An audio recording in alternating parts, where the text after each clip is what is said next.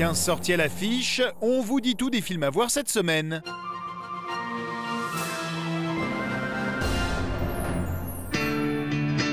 Allô, Paolo, c'est Joseph. Il y a un problème, c'est papa. Il est à l'hôpital, entre la vie et la mort, mais plus près de la mort quand même. Voilà, Paolo, il faudrait que tu viennes. Installé au Canada depuis 17 ans, Paolo est de retour à Marseille, la ville de son enfance, pour gérer une urgence familiale. Il est accueilli par son frère Joseph, bien décidé à rattraper le temps perdu. Je suis à Marseille, oui. Oui, j'ai mangé des pare-balles.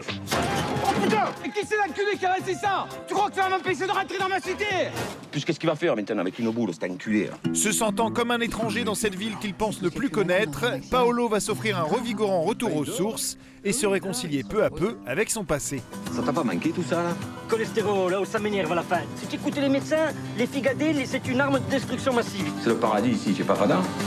Et les collègues T'ont pas manqué les collègues Devant et derrière la caméra, Cadmerade rend hommage aux mille et une beautés de la cité phocéenne dans Marseille, une chaleureuse comédie familiale où Patrick Bosso s'impose comme le meilleur ambassadeur de la culture méditerranéenne. Ah, t'as vu? Manqué.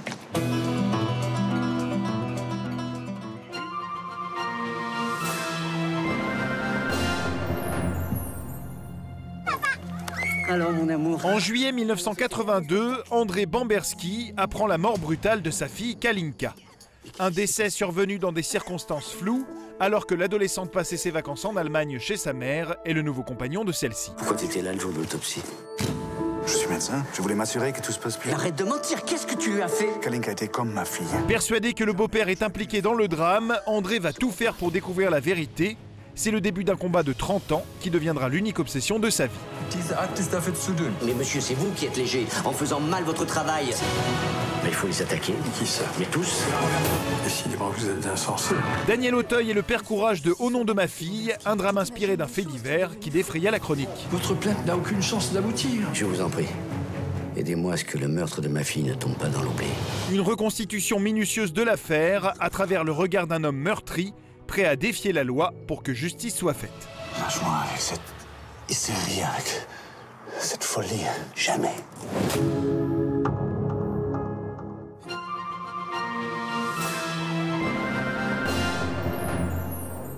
Vous êtes le papa? Non, je suis le compagnon. Le papa du bébé, je voulais dire. Membre d'une troupe d'artistes itinérants, Mona et Monsieur Déloyal vont de ville en ville au gré des spectacles et des rencontres. Une vie sur les routes, muée par la passion du théâtre et surtout de la liberté. Sur la tête de ma mère, vous êtes des malades, putain C'est un asile de fou cette caravane Alors que le groupe refuse toutes les contraintes de la vie sédentaire, la naissance imminente d'un bébé et le retour d'une ancienne amante vont raviver des blessures oubliées. Si cette femme est encore là demain, je ne joue pas. Tu comprends rien. Mais j'en ai marre C'est une histoire de famille ou quoi ici Mais oui, c'est une histoire de famille, et alors C'est quoi ce chantier? Dans deux heures, je veux que tu sois nickel, hein? Je veux qu'on ait l'air normaux, bourgeois et propre. Avec Les Ogres, la réalisatrice Léa Fener s'est inspirée de son enfance pour rendre hommage à la vie de Saltimbanque. L'occasion de retrouver Adèle Haenel dans un nouveau rôle vibrant, un an après son César de la meilleure actrice pour Les Combattants.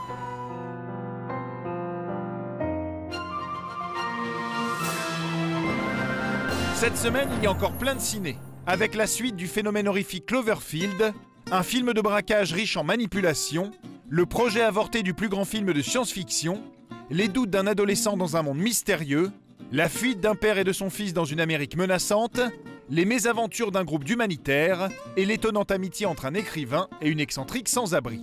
Et maintenant, place au bonus.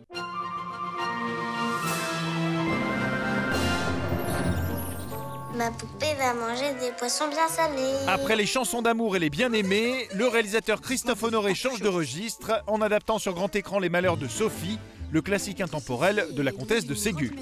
En voici quelques images. Bonne séance et à la semaine prochaine.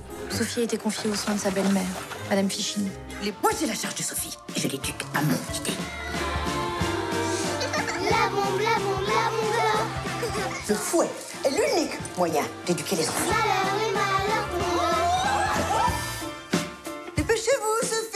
Ne me faites pas attendre Pour voir tous ces films, rendez-vous dans vos salles. Pour revoir l'émission, rendez-vous sur France2.fr.